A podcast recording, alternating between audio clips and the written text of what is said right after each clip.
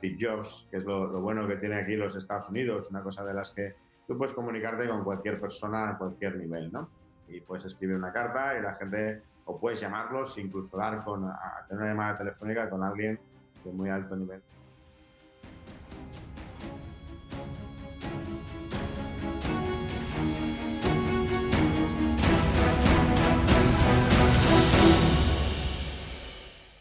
¿Qué tal? Hola a todos y a todas. Bienvenidos a este tercer episodio del podcast de Asturias Power. Buenos días, buenas tardes o buenas noches en función del momento del día en el que escuchéis este programa. Yo soy Luis Hernández Valencia, iniciador e impulsor de Asturias Power. Ya son más de 30 días confinados en casa, al menos en mi caso, y todos tenemos ya muchas ganas de recuperar la normalidad y volver a disfrutar de los días y las noches de la manera en que lo hacíamos antes de la llegada de esta pandemia. No nos cansaremos de agradecer lo suficiente a todos los profesionales que en estos momentos tan complicados están con su trabajo y esfuerzo ayudando a mantener en pie este país. El camino que nos queda todavía por delante va a ser duro y lleno de incertidumbres, pero hay que enfrentarse a él con optimismo y toda la fuerza posible. Esperamos que este podcast que lanzamos desde Asturias Power con mucha ilusión os sirva para desconectar un poco y acercarnos a todos un poco más, compartiendo con vosotros experiencias de profesionales asturianos y allegados que nos trasladarán sus proyectos, sus aciertos, sus sueños, sus errores, sus vivencias y sus miedos, como no. Hoy nos acompaña Francisco J. Martín, CEO y fundador de Vigemel, empresa especializada en soluciones de Machine Learning con sede en Corvallis, Oregón, Estados Unidos, donde Francisco lleva ya más de 20 años desarrollando su actividad profesional. Francisco es nuestro primer allegado, no es asturiano, pero tuve la oportunidad de conocerle en 2017 y gracias a él introducirme en el mundo de la inteligencia artificial. Sin duda, ha aportado su conocimiento a proyectos desarrollados en Asturias. Empezamos. Hola, estamos en el tercer episodio de, del podcast de, Asturias Power y hoy contamos eh, con nosotros con uno de los allegados que yo siempre hablo dentro de, este grupo de, asturianos eh, eh, profesionales que andan por el mundo. En este caso, Francisco, ahora nos encontrarán, no es asturiano, pero es uno de esos allegados que uno se encuentra en el camino y que siempre que siempre valora lo que se hace eh, en Asturias, ya no solamente por, por, la parte profesional, sino porque él ha visitado Asturias y, lo conoce y también es eh, un amante de, de, nuestra cultura y de nuestra geografía. ¿Qué tal, Francisco? ¿Cómo estás? Muy bien, ¿qué tal? ¿Cómo andas? Bien, pasando, como sabes, el confinamiento lo mejor, lo mejor que podemos. ¿Cómo estáis vosotros en, en Corvallis, en Oregón, en Estados Unidos? Eh, yo creo que en comparación a otros sitios, eh, bastante bien. Aquí ya la, gente vive distanciada de, por sí. Incluso cuando, cuando hablas con los vecinos no, te acercas mucho, pero no, es una cosa de ahora. Antes eh, a lo mejor hablabas a, dos metros y ahora hablas a tres o cuatro, pero apenas, apenas se nota, ¿no? Y, yo creo que, que, el resto, pues sí, están los niños en casa y, poco más, ¿no? Eh, yo creo que agradecidos de que no haya tenido esto tanto impacto como en otros sitios, ¿no? En Nueva York sí que parece que, también hay muchísimos más habitantes, ¿no? Pues eh, afecta mucho más. Yo siempre eh, hago una pregunta a todos los invitados que, que, versa en torno a Asturias, ¿no? ¿Qué, qué opinión tienen de Asturias y, y cómo creen que una región como, como, la nuestra puede, puede generar valor eh, más allá de, del, turismo o de esos valores eh, que muchas veces se, se difunden. ¿no? Eh, tú hace casi, va a ser ahora un año, estuviste por Asturias, estuviste por Gijón, conociste un poco el, el ecosistema de, de, empresas que tenemos aquí en, en, en Asturias. ¿Cómo crees que una, una región como la nuestra puede posicionarse en, estos mercados globales de ámbito tecnológico, de investigación, de ciencia? Eh, yo, creo que la, ciencia, la, tecnología, ¿no? El, mundo del software que quizás conozca más, más de cerca, pues tiene la, ventaja de que, se, puede, se puede generar prácticamente desde cualquier parte del mundo. Lo único que necesitas pues es, eh, es eh, el, talento adecuado para ello, ¿no? Y este talento a veces pues se, se, atrae por la, por la calidad de vida que, que puedan ofrecer las, las regiones, ¿no?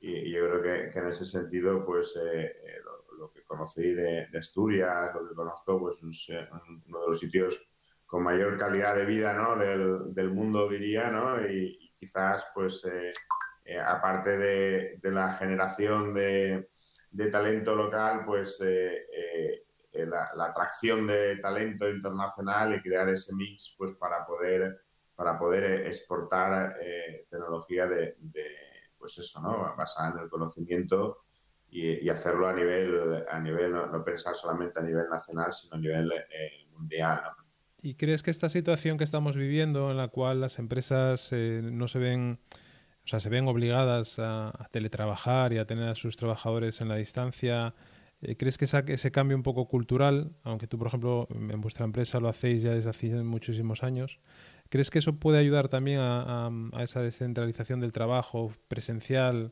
eh, y a la generación de otro tipo de ecosistemas de equipos e incluso de empresas, de organizaciones? Yo creo que el, virus ha, hecho por la eh, transformación digital, ha conseguido hacer lo que en, en apenas unas semanas lo que prácticamente todos los directores de transformación digital no, consiguieron durante la última década. ¿no?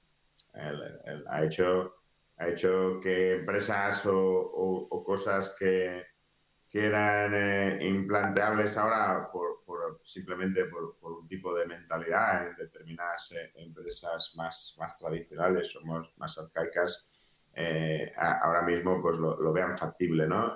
nosotros, como dices, y llevamos trabajando ah, en, eh, pues eh, prácticamente los nueve años de la compañía eh, así, pero, pero antes yo me acuerdo de, intentar utilizar Sky y este tipo de cosas hace prácticamente pues muy, muy 2003, 2004, ¿no? O sea, 15, 16, 17 años y, intentabas comunicarte de, de esta forma, se cortaba la comunicación, no funcionaba, pero a día de hoy pues hay, hay muchísimos medios para, para hacerlo, ¿no? Y, y la, forma de, de, comunicación, ¿no? Las herramientas que, que hay ahora para, para, estar conectado de forma continua con la gente con la que trabajas es, es increíble. Y por otra parte, la falta, eh, o sea, la, la, el incremento de la, de la productividad porque, porque hay una, una falta eh, eh, hasta cierta medida eh, ayuda, a la, ayuda a la, productividad de las compañías, que es toda la interacción social, ¿no? toda, la, toda, la, toda cháchara de café que, que, se genera en las compañías, ¿no? donde, donde la gente pues va y somos un animal social y, nos contamos la serie que vimos la última noche y lo que vamos a hacer el fin de semana y demás, que para la productividad de las compañías poco poco nada genera. ¿no? Entonces yo, yo que piensa que el trabajo es para trabajar y, luego, pues, cuanto más tiempo libre puedas generar, más, más puedes disfrutar de, de, la familia y los amigos que quieres. No quiere decir que no tengas que tener amigos en el trabajo, por supuesto, pero, pero que no, no, no desplazarse a un sitio para tener una interacción social cada día eh, me, me, parece eh, terrible y cuando la puedes tener con la gente que más te, te, te apetezca, ¿no? Y dedicar el tiempo a trabajar. Y yo creo que eso el teletrabajo lo, consigue, tú te centras en lo que tienes que hacer y, punto, ¿no? En, tu, en la tarea que tienes que, de la que tienes que hacer eh, el, resultado, ¿no? Y en, relación a esto, ¿has seguido algo del, del caso Zoom, de, de, del tema de la privacidad y todo esto que está ahora tan, estos últimos días ha estado tan, tan en boga en los medios? ¿Has seguido algo este caso? Sí, bueno, un poquito por encima desde, desde, desde hace ya desde hace ya tiempo que, que lo sigo así un poquito de cerca, toda, toda la polémica con, con Zoom, que ahora lo último, hace apenas 24 eh, horas, pues, eh, o menos de 24 horas, eh, aquí van están intentando prohibir hacer negocios con Zoom. eh, por, las relaciones que Zoom pueda tener con, China, ¿no? O sea, por, el origen de, del fundador y ese tipo de cosas. Eh, luego los, los medios así más técnicos, desde hace ya meses, pues han encontrado determinado tipo de, polémica alrededor de cómo maneja la, seguridad, de la información que comparte y toda una serie de cosas, ¿no? Pero yo creo que, que es parte de, pues de las compañías que, que pues que sea un, un, escrutinio más, más cercano y que a lo mejor pues no tienen, no tienen, no tienen la, toda, toda la toda la, mentalidad más, eh, más eh, europea, ¿no? De, protección de, la privacidad. Y bueno, aunque siempre hago una, una pequeña introducción al, al, principio del invitado, eh, la otra pregunta que siempre hago es ¿quién es quién es Francisco Martín? Oh, buena, buena, buena pregunta. Creo que lo, lo conozco un poquito. No, al final es, pues yo, yo si, si, tuviera que decir una, una, definición, pues un científico emprendedor, ¿no? Alguien con una, con una vocación eh, eh, técnico-científica. Mi, mi, hobby es programar y me, encanta. Ahora, pues eh, llevo, llevo los últimos desde agosto ahora programando cada día y me, lo paso pipa, es, es, lo que me gusta, me, me, encantaría dedicarme a eso, pero por circunstancias de la vida, pues a, veces las cosas que he empezado a programar, las ideas que he tenido, han dado lugar a empresas que han crecido por, encima de lo que a lo mejor a mí me gustaría y, me toca hacer otras facetas de, pues de ayudar en el, en el, desarrollo de negocio, en, pues eso, ¿no? en atraer capital, en las diferentes fases de crecimiento, pero a la medida, a, la, a lo pronto que puedo, pues eh, cada vez, conforme me he ido haciendo más mayor, más más directo de vuelta a la, tecnología, a la programación, a la parte más, más básica. Y ahora pues tuve la suerte de, de poder eh, eh, ficharme un CEO, un Operating Officer en, en, agosto. Y desde entonces todo lo que no me gusta hacer en la compañía se lo pido a él y me dedico a hacer lo que, lo que más me gusta, ¿no? interactuar, con los clientes, me he involucrado muy de lleno en un par de proyectos y, me gusta hacer eso, pero la carrera mía pues eh, se basa en eso, en haber creado tres, tres compañías ¿no? de, de, ámbito así tecnológico. Y porque Francisco nace en, nace en Sevilla, eh, pero desarrolla su, su, labor profesional, su carrera profesional eh, en, en, Valencia, ¿no? La, la, Politécnica de Valencia. En, en Valencia es donde me, crié, desde los cuatro años hasta los 25 estuve viviendo en Valencia y allí estudié y allí hice mi, pues eso, mi, licenciatura en informática. Y el, y el salto a mm, ese paso de, de la universidad a, entrar en el Consejo Superior de Investigaciones eh, Científicas en la parte de, mm, de inteligencia artificial, em, ¿cómo fue ese momento y el posterior salto a, mm, bueno, creación de una primera empresa y salto a, Estados Unidos? Eh, ¿Cómo lo viviste? Sí, bueno, quizás contando toda la historia, al final en, la, en mi carrera profesional, la, la, última vez que pues que estaba trabajando para alguien fue ya en el año en el, en el año 80 y, en el año 89 que trabajé vendiendo periódicos en un kiosco de Valencia y antes de eso trabajé de camarero en la Ford, ¿no? Esos han sido mis, mis dos trabajos eh, en los que no, no, no, he trabajado para mí, ¿no? Y quizás, eh, pues, eh, había sido siempre un buen estudiante y en, el COU dejé de estudiar, me echaron de clase, me convertí en un gamberro y a partir de ahí acabé, pues eso, trabajando en la, en la Ford, en las fuerzas especiales que duré una semana. Cuando me enteré que no había balas y que no iba a aprender nada nuevo, me, me fui. Eh, terminé vendiendo periódicos, eh, y ahí de ahí hice la mili normal y haciendo la mili normal volví a estudiar porque había visto, había, había visto un poquito el, panorama de que pues, durante meses lo único que encontraba era más trabajo de, de, camarero, ¿no? Y eso yo creo que fue una lección que mi padre me, me dio y con eso pues volví a estudiar y, y, cuando estudié, como no tenía muchos recursos, pues no podía permitirme ni ir a las fiestas ni poder suspender ninguno de los años de la carrera me había propuesto hacer cinco años de informática y ahí pues eh, me obsesioné con la, con la informática y aparte de lo que enseñaban en clase, pues eh, programaba, programaba y no paraba de coger libros de la biblioteca. Y eso fue lo que me ayudó pues al el CSIC. Tenía unas becas que sigue manteniendo que, se llaman de introducción a la investigación, que en el entorno del CSI se conocen como las becas de la bicicleta, porque había, el primer anuncio se ve que había un cartel con un becario o una becaria en bicicleta y se llama las becas de la bicicleta.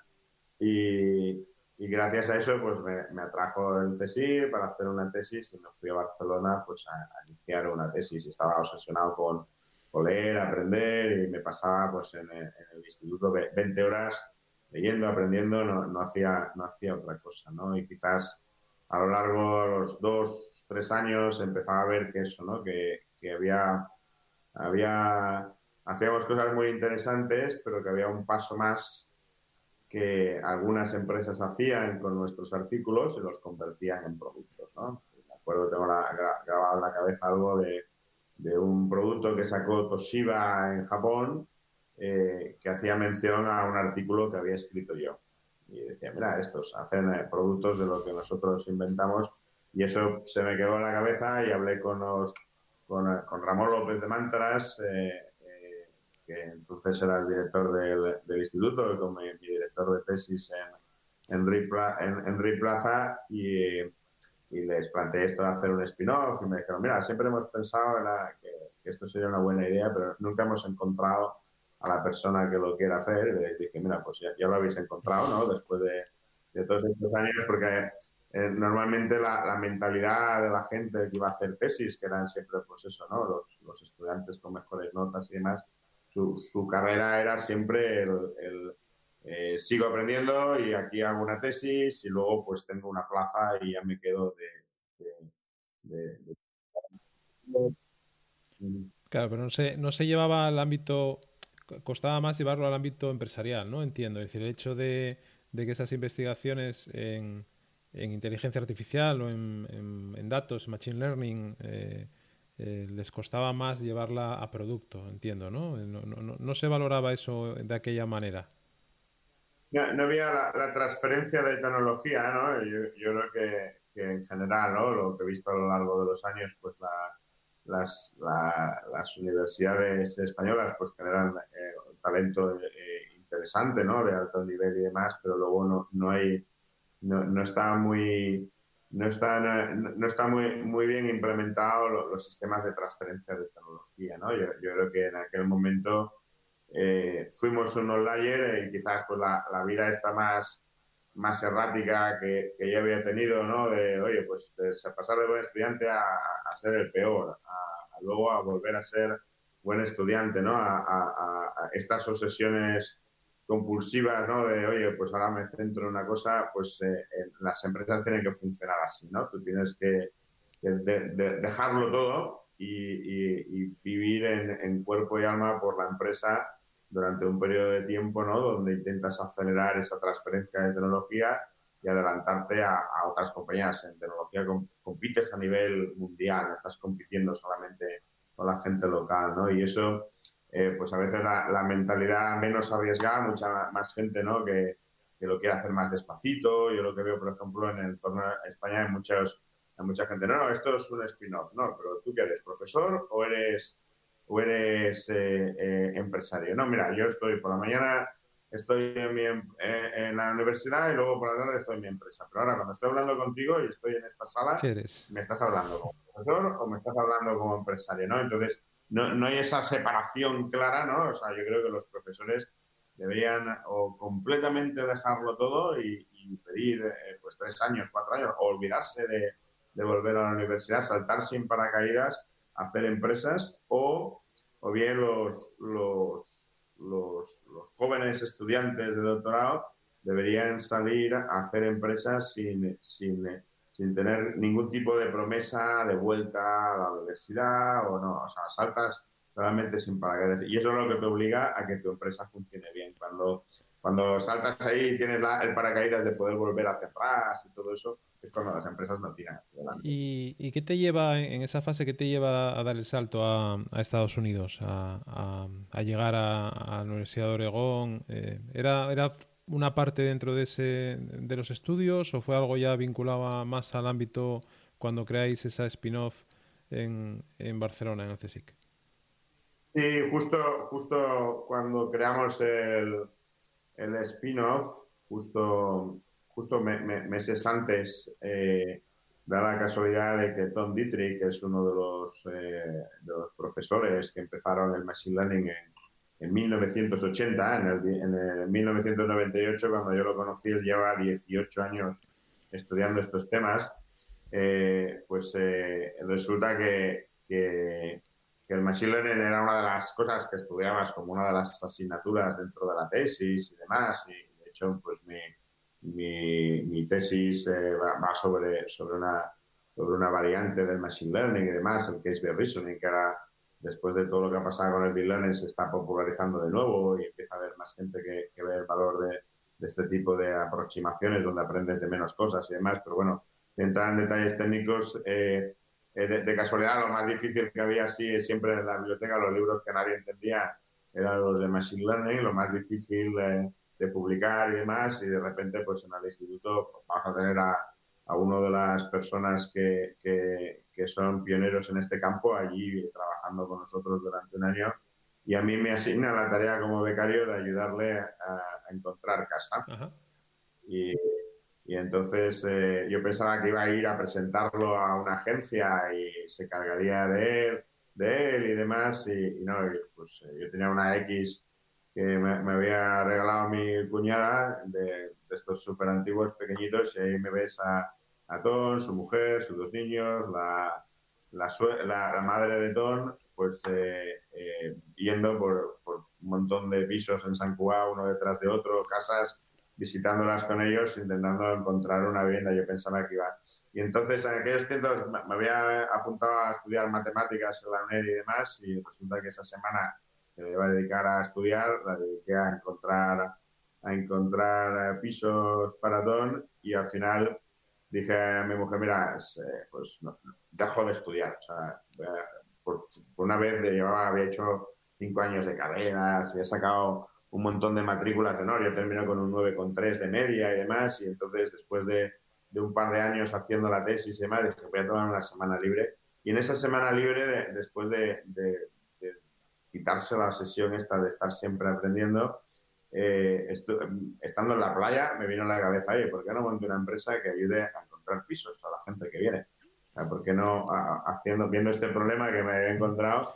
Y eh, te, estoy hablando del verano del 98, septiembre, septiembre del 98, y allí montamos con un par de amigos el proyecto FIDEWAP y les llamé, les dije, oye, ¿qué os parece si empezamos a montar esto? Y, meses más tarde eh, estábamos montando la empresa y montamos la, la empresa se llama Meta y, y, empezamos a hacer eso y fue montar la empresa y, y, en el mismo tiempo pues todo esto de estar hablando con el CSIC y demás y vino a la cabeza la iluminación de que realmente lo mismo que yo en la playa había pensado en hacer este tipo de proyectos iba a haber con, con todo lo que estaba pasando en internet iba a haber cientos de compañías que iban a querer a alguien que les montara la plataforma pues para vender online y demás. Entonces eh, creamos eh, ISOCO, que era Intelligent Software Components, que era la, idea de, oye, pues voy a coger los pues, diferentes componentes y demás de, software eh, con, algo de inteligencia artificial y los voy a vender para que la gente se haga su puzzle y pueda hacer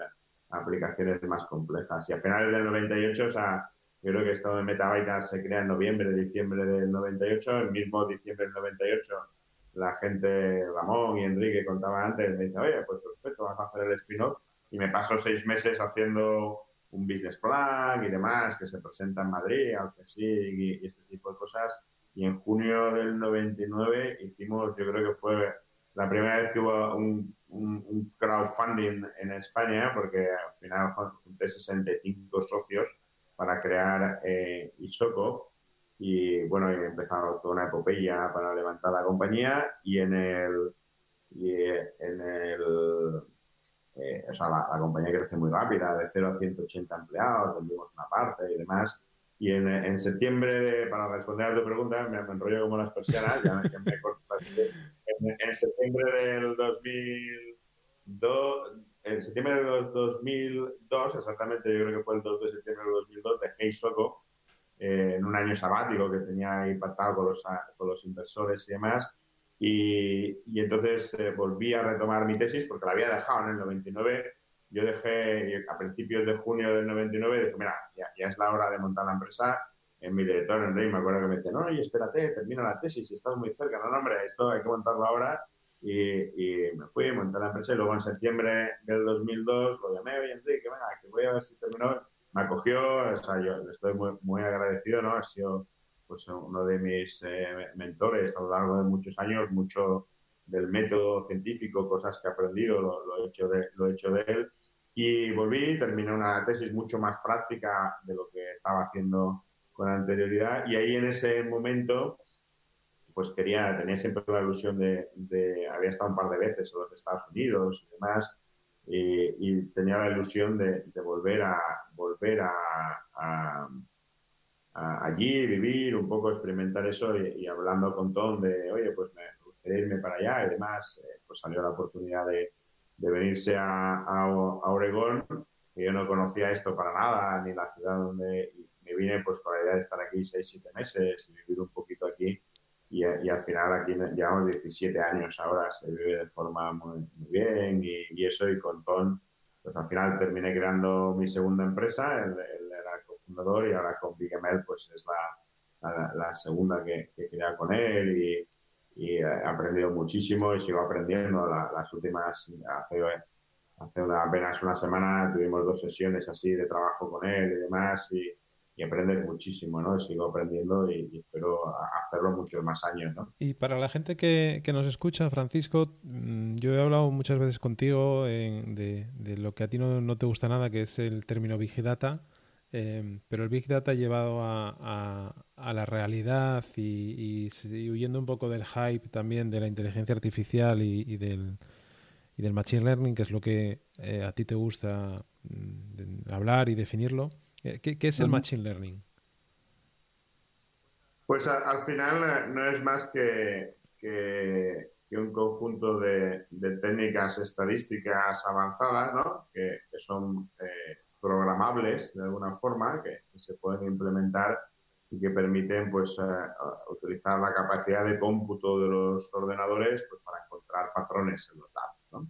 De una forma muy, muy, muy eh, pues hasta cierto nivel sofisticada, ¿no? Cierta, cierta eh, eh, estadística incomprensible para el 99,9% de la población, que hace que donde un humano pues no, no pueda ver determinados patrones, pues un ordenador te ayuda a encontrar esos patrones, básicamente. ¿Y, por qué crees que, que, sea o que se está utilizando como, como si fuera el, gran maná o, lo que sirve para solucionar todos los problemas cuando eh, si escarbas un poco y, analizas un poco los proyectos de, muchas veces de, inteligencia artificial o de machine learning hay un, alto grado de fracaso en ellos. ¿A, qué crees que se debe eso? Yo, creo que que parte de este fracaso, y, es así, o sea, muchísima gente que, se ha enfrentado a estos proyectos los últimos años, es, porque al final no, lo, hacen desde el punto de vista de, del hype y no de la y no de la y no de la, de la experiencia, ¿no? O sea, lo mismo que hemos visto ahora con, con, con la epidemiología, ¿no? O sea, alguien que escribe dos tweets y escribe un primer blog post sobre esto, resulta que, que de repente pues, mágicamente es un, es un, se convierte en un, en un experto en, en, biología o en medicina o en epidemiología, ¿no? O sea, es lo que hemos visto los, los últimos, y todo el mundo se ve con el derecho a opinar y, y, a, y, a, y a, ser experto, ¿no? Sobre todo los, los, los, peores expertos son los que a ellos mismos se llaman expertos, ¿no? Cuando alguien se define como experto, eh, yo, eh, llevo 24 o 25 años intentando aprender algo de inteligencia artificial, de machine learning, y me considero un ignorante, ¿no? y como mucho una, un aficionado a estos temas, ¿no? Y esa, esa parte de, pues de, de determinada gente eh, que piensa que ya lo sabe todo es lo que ha pasado con la inteligencia artificial cuando se ha popularizado de nuevo hace cuatro o cinco años, pues de repente salen eh, expertos pues, de, cualquier sitio y gente que, nunca, nunca ha hecho, pues ni, ni no ha pasado ni, ni, la, ni la, menor, eh, pues eso, ¿no? Eh, estudios académicos de estar dos o tres años o haber trabajado implementando soluciones, pues de repente se han convertido los expertos, ¿no? Y muchas compañías han contratado a estos eh, expertos, ¿no? Y luego se ha popularizado la, la, figura de los data scientists, que es una figura que, que, yo, creo que, he criticado desde el primer día que conocí que existía esa figura, porque es, es, imposible acumular eh, tanta, tanta, tantas eh, especialidades en una sola persona, ya por definición es, errónea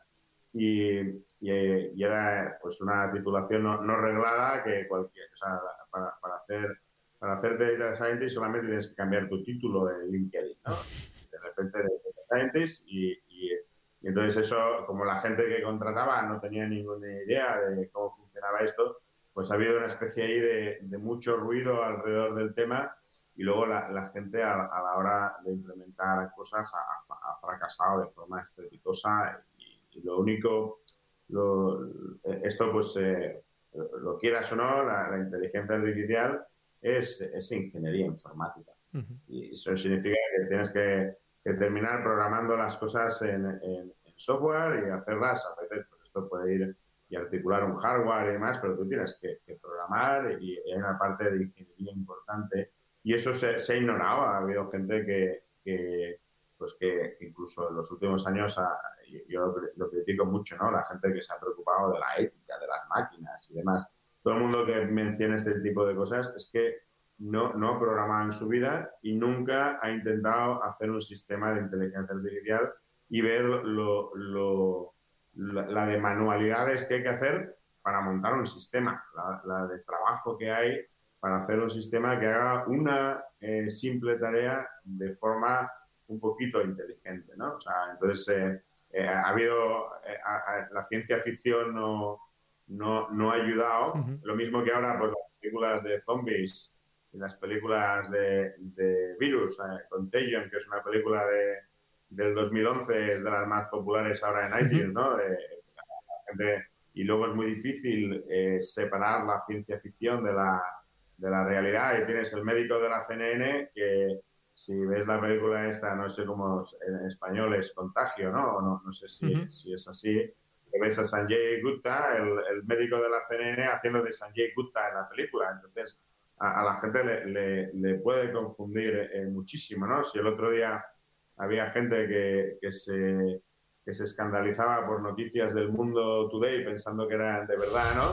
Y la gente incapaz de distinguir entre una cosa y otra, imagínate cuando es una película, cuando la has visto, ¿no? Y esto, pues la inteligencia artificial, el cine lo ha hecho de maravilla y nos ha transmitido una ciencia ficción que está mucho más lejos de lo que nos parece, ¿no? Entonces, cuando tienes determinadas personas sin, sin conocer el estado del arte real, que ha aprendido inteligencia artificial a través de los titulares de prensa y que además pues, eh, tiene determinados eh, determinados puestos en determinadas compañías o en el gobierno o lo que sea y, y, baja, y basa sus decisiones en ese conocimiento superfluo del tema, pues entonces eh, eh, eso pues, eh, provoca situaciones en las que la gente hace, hace una utilización errónea. La gente que lo utiliza bien y que, y que realmente pues, se puede basar en, en, esa experiencia y ese conocimiento le saca muchísimo, muchísimo rendimiento ¿no? a la inteligencia artificial, machine learning. La gente,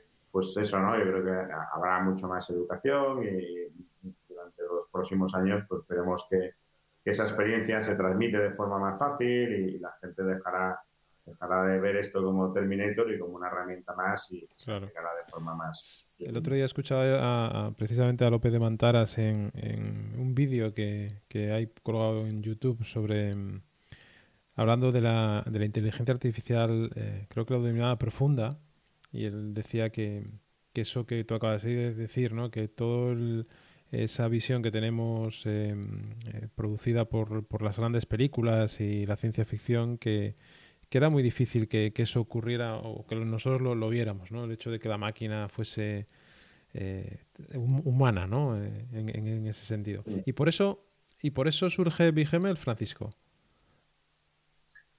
Sí, bueno, nosotros la, idea de, de BML, yo creo que es de, finales del finales del 2010, ¿no? O sea, yo, dejo mi, segunda compañía, eh, donde habíamos hecho pues, un número de sistemas de recomendación y demás.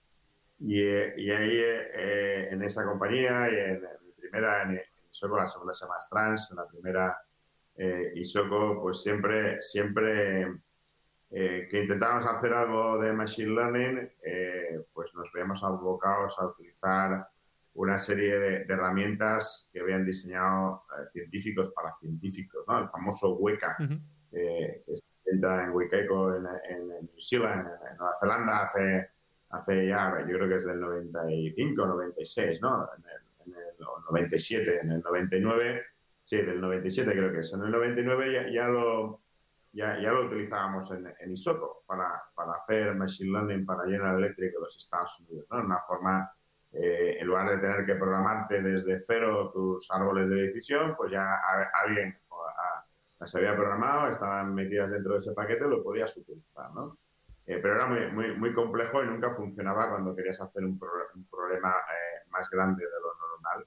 Entonces la, la, idea era así de sencilla, Oye, vamos a coger todas estas todas estas técnicas que son muy complejas, que a la, gente le, cuesta muchísimo de entender y de aplicar, y vamos a meterlo en una herramienta que lo, haga realmente fácil. ¿no? Y nos propusimos hacerlo eh, sin tener muy, muy clara la, idea de cuál iba a ser el resultado final. Y eh, empezamos eh, pues a principios, en enero del 2011 ya estábamos, ya habíamos creado la empresa, empezar a, a crear este tipo de cosas y, y entonces eh, vivíamos en el mundo de Hadoop y todo el mundo pensaba que Hadoop era la solución a todos los problemas del, del mundo. Y esto de hacer eh, machine learning y en el cloud y demás, la, gente pensaba que eso era una locura, que no iba a funcionar, que no sé qué. Y, pero poco a poco, pues las, las, grandes compañías han ido madurando en esa dirección. Microsoft primero, luego, luego Amazon, luego Google.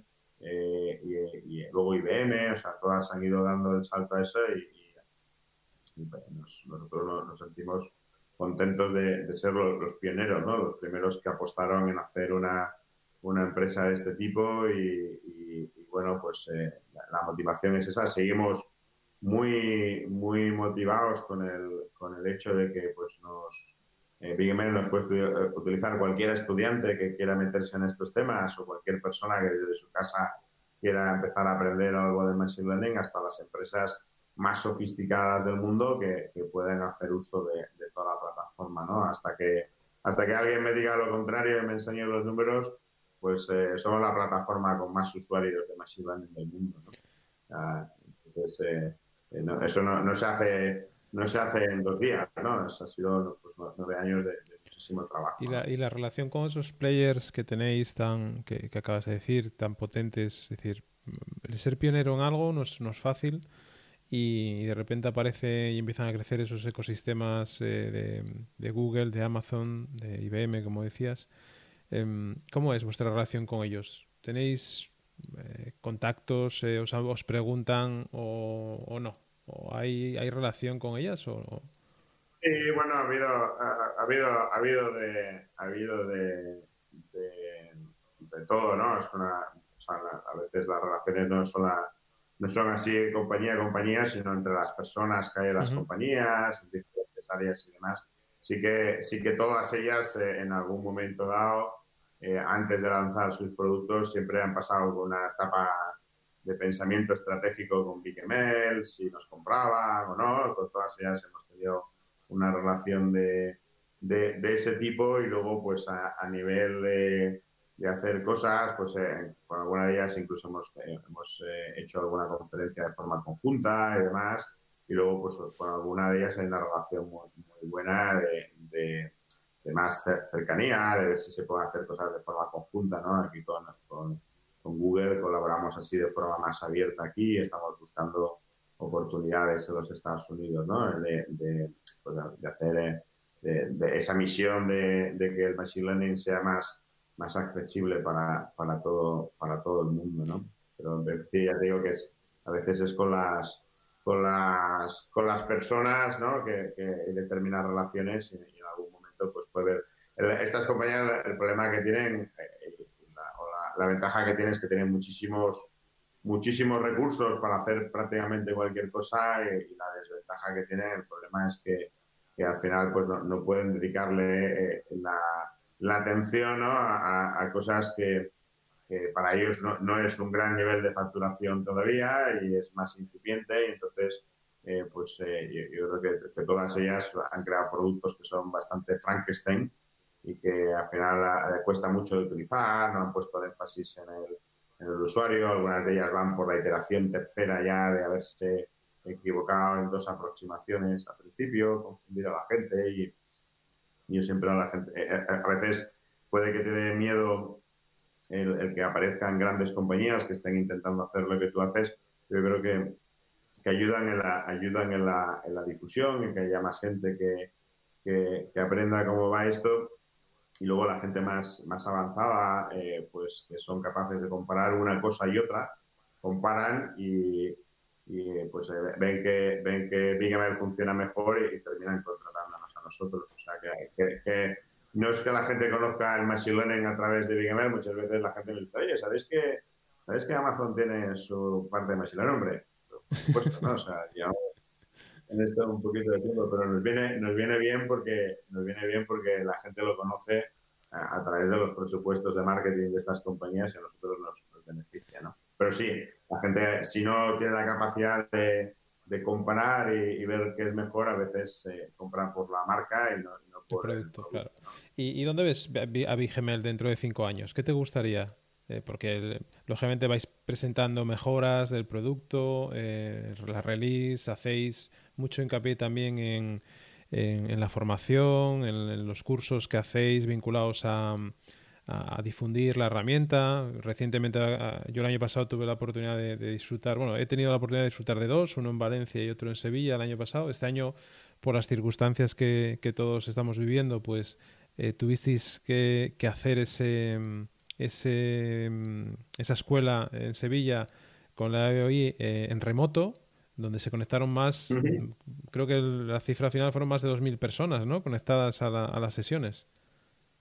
Hubo, hubo más, más de 2.500 personas registradas, de, de, de así de, cabeza, de, más de 90 países, uh -huh. y, y, hubo picos de más de 800 personas conectadas simultáneamente uh -huh. ¿no? en la, las diferentes sesiones y prácticamente todo lo que es la conectividad y todo eso, que siempre existe ese miedo, todo eso funciona bastante bien. Y sí, eh, una, una atención tremenda. Luego, pues hemos tenido ahí una ola de, de conexiones posteriores y gente interesada además. Y eh, para responder a la pregunta esta dentro de cinco años, yo creo que, que, que todavía estaremos empeñados en hacerlo todavía más fácil, todavía más fácil, ¿no? Y que esto forme parte de, de más cosas quizás una cosa que, yo, creo que me di cuenta cuando llevamos eh, cinco o seis años era que, que, lo que habíamos hecho durante el primer año, que a nosotros el primer año nos parecía súper complejo y demás, y de implementarlo, empezamos haciendo árboles de decisión. El Machine Learning eh, fácil to todavía estaremos en ello, cada vez yo creo que, que lo hacemos más, más fácil eh, y, y hace, hace pues ya, ya cuando en el quinto o sexto año de vida me, me doy cuenta de una cosa que, que parece obvia ahora, pero que, que quizás en, en, aquel entonces ha, ayudado mucho a entender cómo, cómo enfocar las cosas. Es que lo, lo, que era para nosotros completamente nuevo y para mucha gente en el año, en el año 2011, 2012, que era, oye, puedo hacer un árbol de decisión eh, en, a través de una paginita web o a través de un API y tenerlo a, a mi disposición y poder utilizarlo para hacer predicciones, pues eso que era eh, muy sofisticado en el 2011 y que ahora, años más tarde, pues con todo lo que tiene la plataforma, nos parece ya cosas de, del pasado, pues no, no, es así. O sea, estas técnicas, por una parte, son, son muy útiles en, determinados problemas y funcionan muy bien, y por otra parte, para muchísima gente son completamente nuevas, ¿no?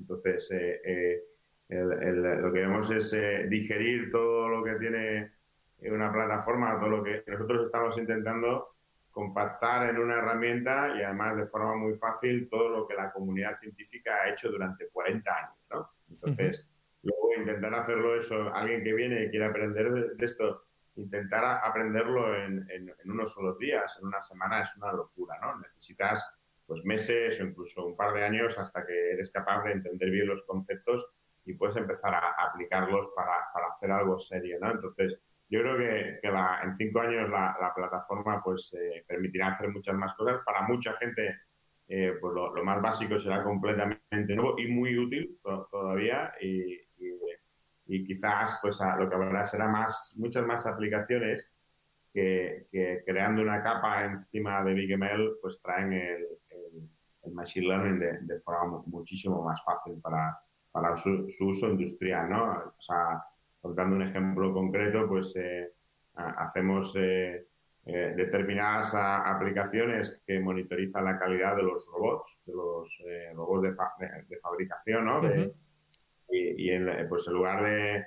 Y estos robots pues, coleccionan un montón de datos sobre su funcionamiento y, y hay que... La, la, tarea es intentar ver cuando el, el, robot ha hecho la tarea mal, ¿no? Se ha equivocado por, por algún tipo de cosas, porque la corriente no era adecuada o la altura de el brazo del robot no era la adecuada, además. Entonces, eh, en este tipo de, de, situaciones donde se coleccionan mu muchísimos datos en tiempo real y tienes que hacer predicciones pues, para que no baje la calidad de lo que se está eh, eh, fabricando, pues al principio esto lo puedes ver, oye, no, tengo que poner los datos, transformarlos, a, hacer el modelo, evaluarlo, luego ponerlo en, en, en memoria, hacer la predicción, todo eso que es un proceso eh, que, que, puede llevar a bastantes data engineers o bastantes data scientists, de, de, pues lo hemos transformado en un proceso que cuesta hacer un clic. Alguien que es experto eh, en ese tipo de, de, de, fabricación automatizada, pues se puede aprovechar el, el, machine learning sin necesidad de saber mucho de los métodos y cómo funciona el machine learning. ¿no? Esa combinación de del experto utilizando una herramienta y de nosotros hacer esa herramienta pues como, como si fuera el, el botón de la raíz cuadrada en una calculadora, ¿no? De hacerlo tan simple como eso, pues eh, seguiremos empeñados en hacerlo más y más simple, de forma que haya más y más gente que sea capaz de, de utilizar este tipo de técnicas, ¿no? ¿Y, y en, en, qué, en, qué, fase está, aunque sé que no eres nada amigo de, de las Garner y de todo este tipo de consultoras y de índices, eh, pero en, en, tu opinión, ¿en qué fase estamos de la inteligencia artificial ahora mismo? Eh, en cuanto a adopción, entendimiento, eh, ya no solamente a, a, a pers una persona de calle, como puedo ser yo, que, que, mi acercamiento a la inteligencia artificial y al machine learning fue gracias a ti, por encontrarte, por encontrarte en el camino y en LinkedIn. uh -huh. Pero ¿cómo, cómo, ¿en qué situación está o hacia dónde crees que puede ir? Eh, todo este, este área de conocimiento? Yo, yo creo que, yo creo que, el, va, va, a venir una especie de, invierno nuclear, ¿no? O sea, todos estos expertos que han salido pues tendrán que hacer sus cursillos, sus cursos y aprender cómo funcionan las cosas. Muchas empresas pues verán que, esto no les ha funcionado y no querrán oír hablar de ello en un tiempo y por otra parte pues habrá el que lo, pueda utilizar de forma eh, con más impacto y, poco a poco pues irá atrayendo más gente que lo, que lo quieran utilizar. A día, a día, de hoy hay una serie de, errores de base eh, en, la, utilización de este tipo de tecnologías. La gente se piensa que, que, que una tecnología eh, por, por, sí sola lo va a solucionar todo, ¿no? De que yo, pues, eh, eh, si, si, soy capaz de almacenar los datos, ya, ya, los analizaré porque eso es la parte más fácil. O si ya puedo analizar los datos, ya las aplicaciones se van a crear solas porque ya tengo los modelos. No, no, al final es toda una obra de ingeniería donde hay que componer muchas cosas para que funcionen en una aplicación. Y lo que tenemos a día de hoy, lo más avanzado que hay para hacer estas aplicaciones inteligentes, pues lo, lo más maduro es el machine learning, determinadas técnicas de machine learning pues que, que se han demostrado que, que, se pueden utilizar, pero hay muchísimas otras partes como la representación del conocimiento, el razonamiento, que, de las cuales no, no hay ni, ningún framework, ninguna herramienta que te permita eh, poder utilizarlos de, de, forma útil a la hora de hacer una aplicación. Entonces yo creo que, que, que se va a acabar el hype, a lo mejor no este año, el que viene, se, se va a acabar de forma de forma bastante rápida, la gente volverá a, hacer sus investigaciones, habrá más, más combinación de diferente tipo de técnicas, las, las herramientas de, de Machine Learning dejarán de ser herramientas de Machine Learning para poder hacer eh, un poquito más de, yo, no le, yo no le llamaría Deep AI o inteligencia artificial general, sino de inteligencia artificial más robusta, eh, sistemas que son capaces de, tengo un modelo, lo pongo en producción y es capaz de, autoentrenarse o decidir cuando no es competente para, para hacer eh, predicciones y demás. Todo esto será mucho más fácil, más automatizado y, se empezarán a, tener más componentes para crear aplicaciones más inteligentes. Pero de ahí a, a, lo otro, ¿no? a la inteligencia artificial general, nos quedan eh, muchísimos, muchísimos años. ¿no? Estamos eh, muy, muy, lejos. ¿no? Y cualquiera que diga lo contrario, yo siempre le digo, pues eh, sí, no, no, es que ya hemos dado muchos pasos para hacerlo. Enséñame, enséñame una aplicación que tenga un poquito de, de inteligencia, ¿no? Que bata a un niño de tres o cuatro años en inteligencia. Es que no, no las, no las no existen todavía. Yo no, yo no las he visto. De las películas. Ya, ya. Bueno, yo, por ir terminando, ¿eh? que, podemos estar aquí, tú y yo podemos estar aquí hablando mucho tiempo, pero como decía antes, yo conocí a Francisco en el año 2017, cuando él eh, venía como conferenciante al evento de retina del país y, contactando con él por LinkedIn, porque yo iba de, oyente, iba de visitante, eh, le pregunté, Francisco, oye, ¿te gustaría, me gustaría incluirte dentro de mis contactos en LinkedIn? Veo que vas a ir a Madrid a Retina, ¿nos podríamos conocer? Y tú me contestaste al minuto, yo creo que te pillé en buen momento y me contestaste al minuto dos y medio. Y de, de aquel momento hasta ahora, pues bueno, ha pasado, ha pasado bastante tiempo. Y todo aquel que bucee en tu perfil de LinkedIn eh, podrá ver, eh, que es una cosa que a mí me llamó la atención, que, que tampoco es algo que tú eh, publiques mucho. Es decir, tú le, le, colocaste, no sé si está bien utilizada esa palabra, una serie de patentes a Apple. Bueno, eso es una larga historia. Hecho, varios podcasts, pero así es. y en el año o sea, eh, Strands, eh, esta, esta segunda compañía que se acaba de vender, no sé si lo sabías hace... Sí, sí, sí, lo, vi el otro día que lo publicaste, sí, que publicaste que... Sí, en plena crisis del coronavirus, eh, una, una, empresa del norte de Italia ha comprado una empresa que, que tiene la, sede en Estados Unidos, pero que yo creo que el 90% del equipo está, está en España, ¿no? Entonces, ¿qué, hace, qué hace en mitad de la pandemia? ¿Qué hace una empresa comprándose a otra, ¿no? Entonces, eh, el, yo, podría explicar mi motivación y demás, porque, porque, porque se ha pasado, ha pasado la compra, además, pero bueno, en principio, en principio eh, esta compañía pues empieza a hacer, eh, nace precisamente de, de, de, la imposibilidad de obtener recomendaciones en iTunes. En iTunes en el año 2000 2003 que se abre la tienda y demás, eh, tú podías consumir música, pero no había recomendaciones, era, era muy pobre. Eh, y tú podías hacer, eh, podías evaluar las cosas con cinco estrellas, tres estrellas, pero no te servía de nada, no te, no te daban recomendaciones todavía. ¿no? Y, y, por otra parte, pues me di cuenta, me había ido a, vivir a Estados Unidos y, era una, me había dejado toda la colección de música, de CDs y de discos ¿no? en Barcelona y entonces se la, se la regalamos a, mi cuñado y demás. Entonces me fui allí y el, y el y estando allí pues tenía que consumir música, no podía y vi que, iTunes contaba el número de veces que tú escuchabas cada canción, el play count que se llamaba. Y en base a eso empezamos a, a, creamos una compañía que, se, llamaba eh, Trans, se llama Trans. Eh, en aquellos en tiempos empezó llamando Music Trans, luego Media Trans, eh, conforme, luego empezó My Trans, hasta que le compramos el dominio a una peluquera en Los Ángeles y conseguimos Trans y, al final, y, pero conforme íbamos haciendo el nombre más pequeño íbamos haciendo más, más cosas. Y entonces, en, en, dentro, cuando éramos solamente Music Trans y hacíamos recomendaciones de música, fui a dar una charla a Stanford, a, me invitaron a dar una charla ahí y, y en el y en el, en el pica pica después de la charla pues conocí a alguien de Apple eh, que trabaja ahora conmigo en BigML y trabajo en Strands y más, entonces eh, eh, empieza empezamos una relación para, para licenciarle eh, Strands o Strands a Apple, eh, que no fructificó. Eh, sin embargo, yo, a, los pocos meses de no fructificar, pues a la persona esta que había intentado licenciarnos, pues tenía la mala costumbre de que todo el mundo que le gustaba lo que yo hacía lo fichaba para mi compañía, ¿no? Y eso, pues al final te deja con la gente que te puede contratar en estas compañías, pues ya no están allí y no te contratan. Total, que años más tarde, eso, eso era en el 2005, 2006, cuando, era, eh, cuando Atacan se vino a trabajar con nosotros.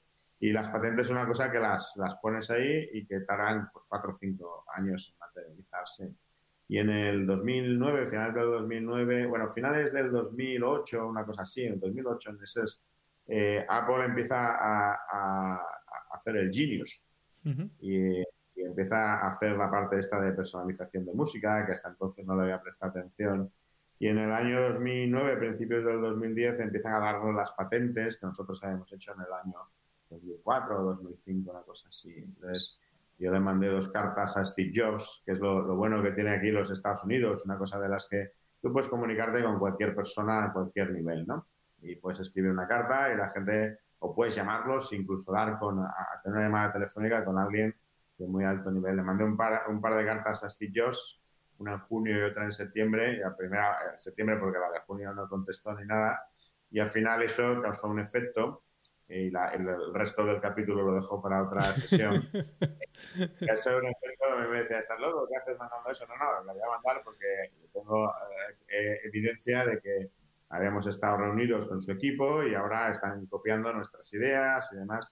Entonces lo pusimos en una carta ahí escrito, lo de junio, a principios de junio del, justo el día, esto algunos compañeros de Strand se acordarán porque fuimos al, al, Developer eh, eh, Conference de Apple en, en, San Francisco y el mismo día que estábamos viendo a Steve Jobs, ese mismo día le había llegado por Fedes las cartas con todas las patentes y todo lo demás. Le decía, mira, Justo, justo ahora mismo le están llegando las cartas. Y luego en septiembre repetimos, eh, enviamos otra carta, oye, no nos has hecho caso y luego pues el año siguiente yo ya había dejado la compañía, en el año 2011 pues se acerca una compañía con ganas de, de comprarlas, todo el portafolio de patentes.